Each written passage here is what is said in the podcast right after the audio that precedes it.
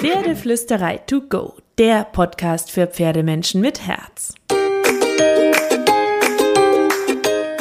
Heute mit Stallgeflüster.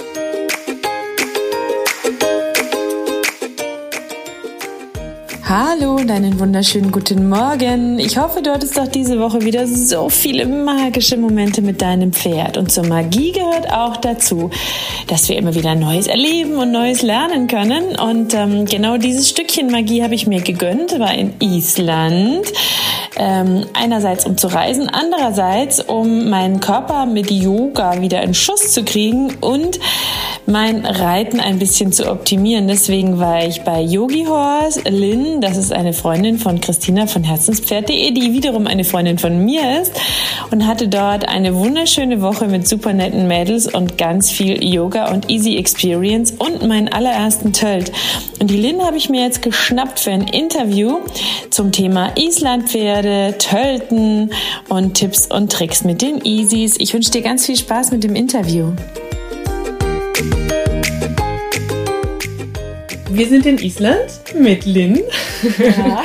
und es ist wunder wunderschön hier, aber vor allem wollen wir über Islandpferde reden, weil die kennst du ja in- und auswendig. Denn du lebst in Island, du gibst Reitunterricht in Island, du hast super viele Islandpferde und du machst Yoga und Islandpferde und Reiten in Kombination. Ich war jetzt hier auf einer Kurswoche und das hat wirklich richtig viel Spaß gemacht. Mein erster Tölt. Ja. und du kannst uns ein bisschen mehr über die Islandpferde erzählen. Ähm, sag mal so, warum bist du so fasziniert von den Islandpferden, dass du deine Sachen gepackt hast, nach Island gezogen bist und dir gefühlt 20 Islandpferde auf die Koppel gestellt hast? Ja, das war, also ich bin mit Islandpferden in Berührung gekommen, als ich zwölf Jahre alt war und habe eigentlich mit Großpferden angefangen, aber nachdem ich die dann etwas kennengelernt hatte, war, war es um mich geschehen eigentlich, weil die sind so natürlich und zeigen so viel Charakter, sind dabei trotzdem sehr einfach in ihrer Art, also sehr pur noch. Und das hat mich von Anfang an fasziniert. Und natürlich in der Reitweise geht es sehr viel darum, die Gänge zu sortieren und gleichmäßig zu trainieren. Und das ist natürlich auch nochmal eine extra Herausforderung. Also es ist nicht nur normale Gymnastizierung und Training äh, eines Pferdes, sondern es, es sind eben die Gänge. Also wir haben ja quasi fünf Gänge, wobei man vielleicht vier hauptsächlich reitet. Und die gleichmäßig nebeneinander aufzureihen, das ist teilweise gar nicht so einfach. Mhm. Wie ich ja auch merken dürfte, mhm. Tyre, das nette Tier, das mich getragen hat, ähm, ist da auch immer hin und her geschwankt. Und ich weiß ganz genau, das liegt natürlich nicht an ihm, das liegt ja dann mhm. an mir, weil ich es ihm gescheit sagen muss. Ähm, und ich meine, wir kommen auch noch zu Tölt und diesen ganzen reiterlichen Themen, weil ich, da habe ich noch 10.000 Fragen im Kopf. Aber was würdest du sagen, macht diese Rasse so besonders? Weil ich meine, klar sind Pferde immer Individuen, aber es gibt ja schon so Rassetypen typische Dinge, mhm. die sind typisch Araber oder typisch mhm. Hafi. Ja. Was ist typisch Easy? Ich lebe jetzt 26 Jahre in Island und man muss einfach gestehen, der Winter hier ist sehr hart. Und diese Pferderasse, die ist hier quasi in 1000 Jahren entstanden. Ja, also es sind verschiedene Pferde nach Island gebracht worden und 1050 wurde das Land geschlossen für eine weitere, äh, für weitere Tiere zu importieren. Und daraus hat sich dann diese Rasse entwickelt. Das heißt, das ist eine unheimlich pure Rasse, die sich dann wirklich, die von Mutter Natur gezüchtet wurde. Es ging hier ums pure Überleben. Die Menschen konnten sich auch gar nicht so kümmern, weil die mit sich beschäftigt waren. Die Winter sind wirklich, ich kann mir eigentlich immer noch nicht wirklich vorstellen, wie diese Nation in diesem Land es so lange geschafft hat, ohne Maschinen klarzukommen.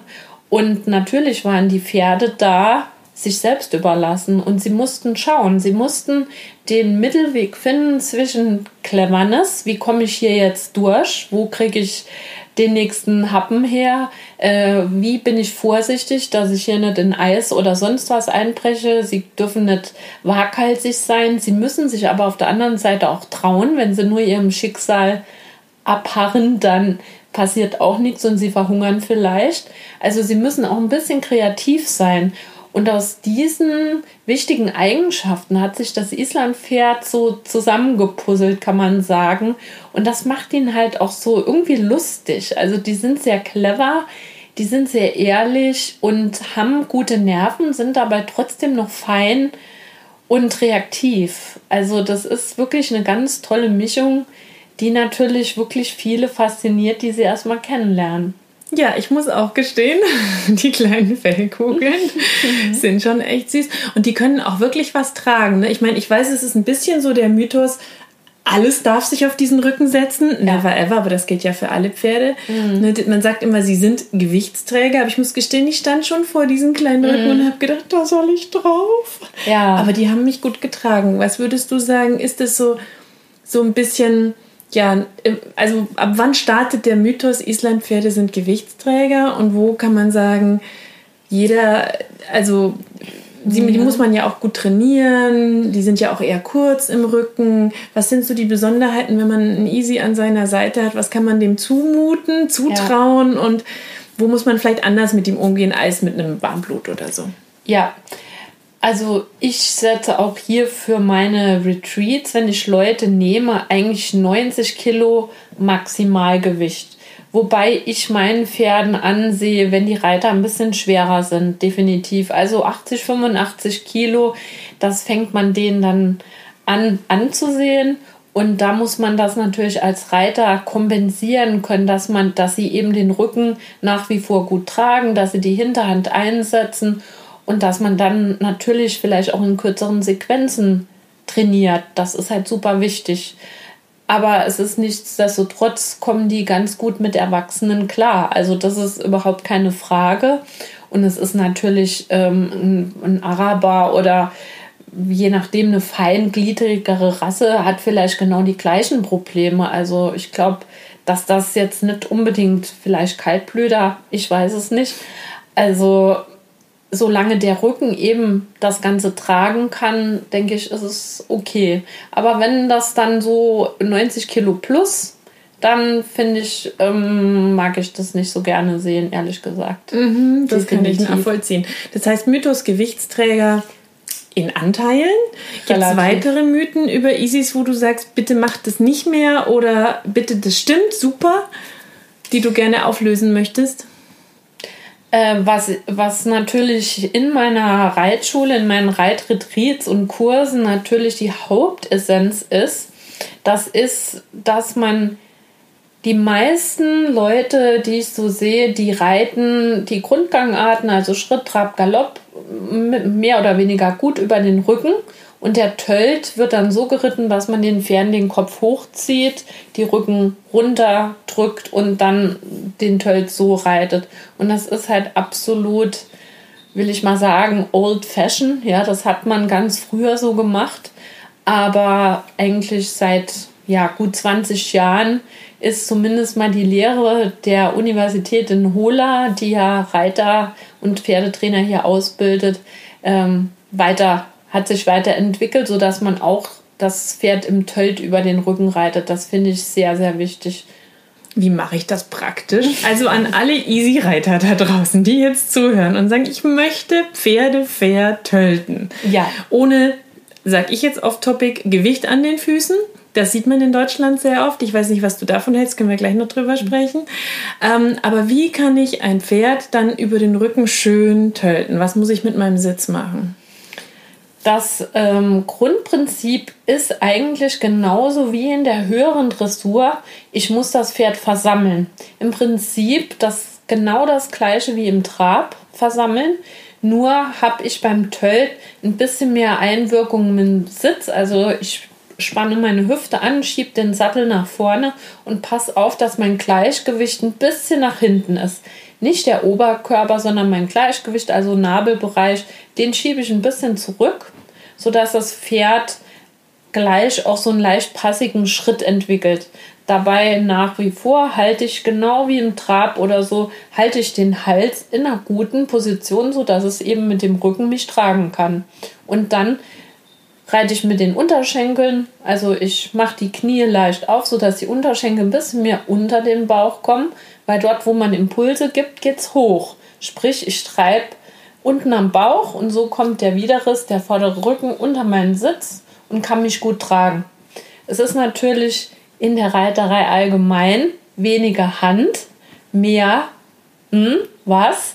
Und dann sage ich immer Sitz und Schenkel. Und das ist natürlich besonders bei Pferden, die vielleicht ein bisschen mehr vorwärts gehen, neigt der Reiter dazu, zu viel Zügeleinwirkung zu machen. Und hier ist es halt ganz wichtig, dass man mit dem Sitz stoppt, mit dem Rücken stoppt und erst dann eigentlich die Hände einsetzt. Aber ich glaube, das ist gar nicht, da, das nicht so unterschiedlich zwischen irgendeiner anderen Pferderasse, die jetzt klassisch geritten wird, äh, wie, wie das Islandpferd.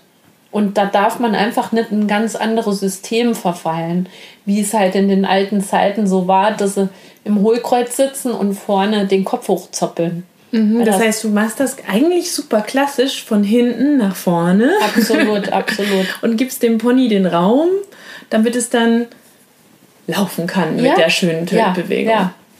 Und es ist halt wirklich, es ist halt ganz ähm, interessant eigentlich zu sehen, wie krass das Pferd den Reiter spiegelt. Ja, also wenn ich die Hanken beuge, dann macht es das Pferd auch. Und wenn mein Rücken locker schwingt, dann macht es das Pferd auch. Wenn ich aber im Hohlkreuz bin, und dann geht es ins Hohlkreuz. Sofern es das kann. Manche haben ja natürlich mehr Senkrücken als andere. Manche haben fast einen aufgewölbten oder sehr geraden Rücken. Dann machen sie das vielleicht nur steif. Aber vor allem Pferde mit so einem Senkrücken und der Reiter sitzt noch im Hohlkreuz, das ist natürlich dann wirklich blockiert richtig die Hinterhand. Und wenn ich dann zu tölten versuche, wird es halt schwierig wieder Takt zu finden und einen Rhythmus zu finden, beziehungsweise auch ähm, eine gewisse Range im Tempo zu bekommen, also von langsam bis mittel und sogar schnell. Dazu muss natürlich der Raumgriff für die Hinterbeine da sein. Und das kann ich nur erzielen, wenn sich der Rücken aufwölben kann und die Hanken und das Pferd treten können oder sich beugen und die Beine und das Pferd treten können. Und das ist ja jetzt quasi Trab-Tölt-Unterschied, sage ich jetzt mal. Jetzt haben die dieses Jahr noch eine fünfte Gangart. Pass Galopp. Wie machst du da den Unterschied? Also Galopp reite ich auch ganz klassisch. Ich passe auch auf, also mein, ich versuche meine Balance immer gerade zu halten. Ich versuche sehr wenig, mich nach vorne zu beugen. Also so halbleichter Sitz oder Entlastungssitz versuche ich eigentlich nur im Gelände mal bergauf oder mal ganz kurze Momente zur ein bisschen Balanceverschiebung, aber nicht dauerhaft, weil ich möchte ja, dass das Pferd sich vorne anhebt und hinten schön unterspringt. Und deshalb muss mein Gewicht äh, das Gewicht des Pferdes etwas ausbalancieren. Und wir wissen ja, das Pferd hat ja 60, 65 Prozent vorne. Und da kommen wir eigentlich nicht wirklich rum. Also wenn ich dann noch nach vorne mich neige, dann wird es schwierig. Und Galopp reite ich auch ganz klassisch, wobei ich hier wirklich gemerkt habe, also meine Unterschenkel, die müssen impulsartig ans Pferd rankommen. Ich möchte, dass die Beine impulsartig laufen und meine Unterschenkel sind quasi die Spiegelung der Hinterbeine des Pferdes. Und wenn ich möchte, dass die impulsartig laufen, dann muss ich impulsartige Hilfen geben. Wenn ich also quetsche, dann unterbreche ich diesen Impuls und mache das so sozusagen träge. Na, kommt auch keine Bewegung mehr durch. Ne? Das ist ja wie ein Stopp im Fluss, ja. Genau.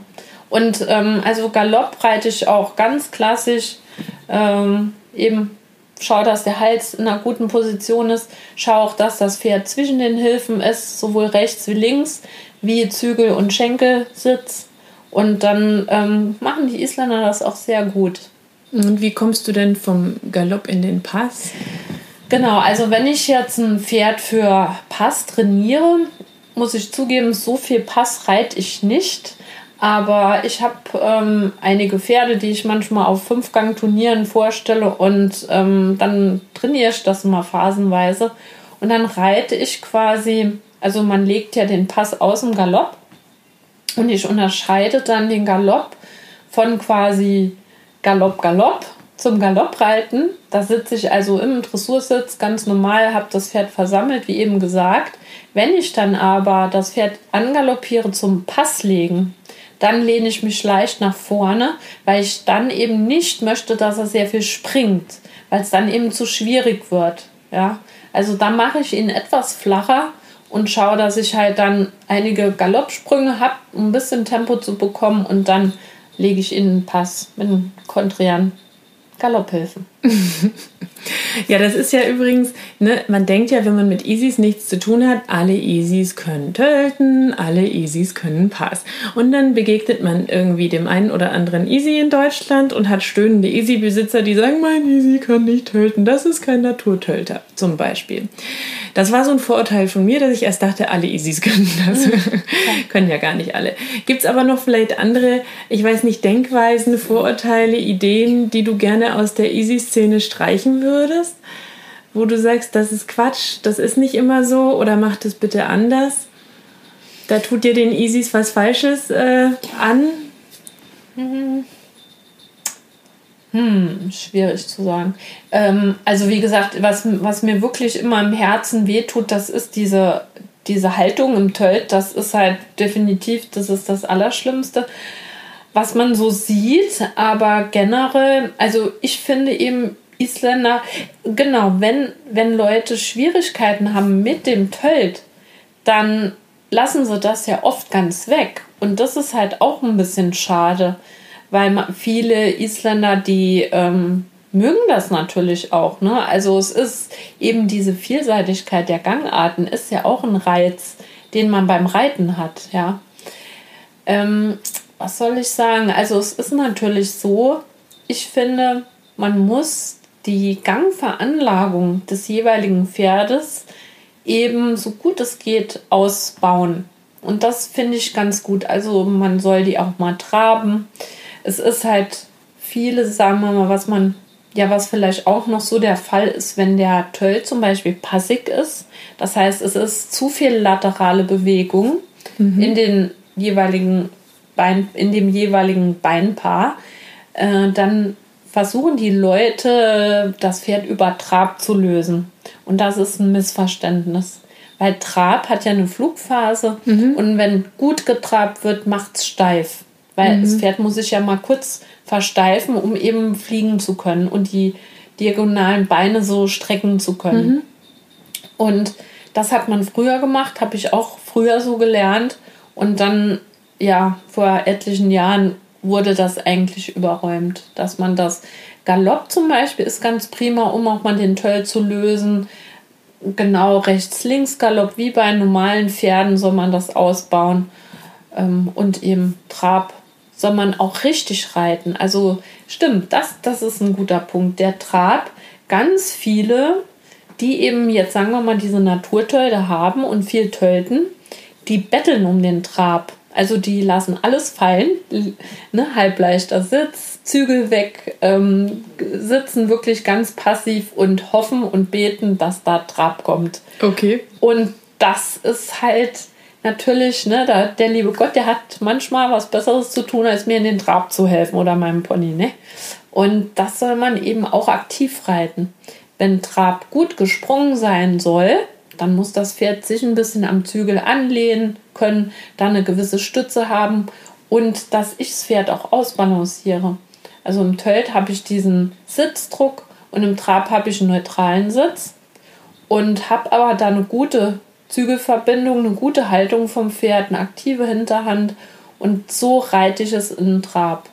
Und quasi, wenn ich möchte, dass das Pferd trabt, dann muss der Trab fürs Pferd leichter sein als Tölten. Jetzt kann das natürlich, also es ist ja allgemein so, ne? Also das, was ich möchte, muss fürs Pferd leichter mhm. sein mhm. als das, was ich nicht möchte. Und dann ist, muss man natürlich mit diesen cleveren Isländern auch ein bisschen clever sein. Wie, wie setze ich das jetzt auf, dass es eben auch für ein Pferd mit viel Tölt-Veranlagung leichter ist zu traben. Und das mache ich dann zum Beispiel so, wenn ich, ich biete ihm Trab an, will er das nicht annehmen, mein gutes Angebot, und dann lasse ich ihn tölten. Und zwar richtig, also ganz langsam mit einer richtig tiefen Haltung, ganz gestreckte Oberlinie, aber ganz, ganz aktiver Hinterhand. Und dann wird der relativ schnell müde. Das ist eigentlich wie so ein bisschen Yoga für uns. Ne? Da schwitzen wir auch manchmal ganz schön. Und dann sagen die, oh Mann, ey, das ist jetzt aber anstrengend. Und dann in meiner großen Güte nehme ich meinen Sitzdruck weg und biete ihm nochmal Trab an. und dann flupp, fällt er in Trab und in den Zügelkontakt, weil ich habe ihn ja schon vorwärts, abwärts. Und so reite ich halt den Trab aktiv. Und das ist eine typische Islandpferdemythe. Mhm, super. Das ist auf jeden Fall auch direkt ein Tipp. Hast du noch weitere Tipps, wo du sagst, das brauchen die Easies als Rasse eigentlich vom Reiter? Oder sind die da gar nicht so anders, mal von den Gangarten abgesehen? Weil es gibt ja so Pferderassen, die sind dressurbegabter und die haben es leichter mit Biegung oder die können leichter über den Rücken laufen. Es gibt Pferderassen, die sind fester oder die tun sich schwerer oder da ist die Anatomie ähm, so dass sie eher auf die Vorhand fallen oder so? Gibt es da so Dinge, wenn ich ein Easy habe, wo du sagst, Leute, guckt da hin, das, das müsst ihr gut im Griff haben für eure Ponys, damit die gesund laufen können? Also ich finde persönlich die Arbeit auf dem Platz beziehungsweise in der Halle also absolut ein Must-Do, weil also nur mit dem Isländer auszureiten macht ihn eigentlich flach.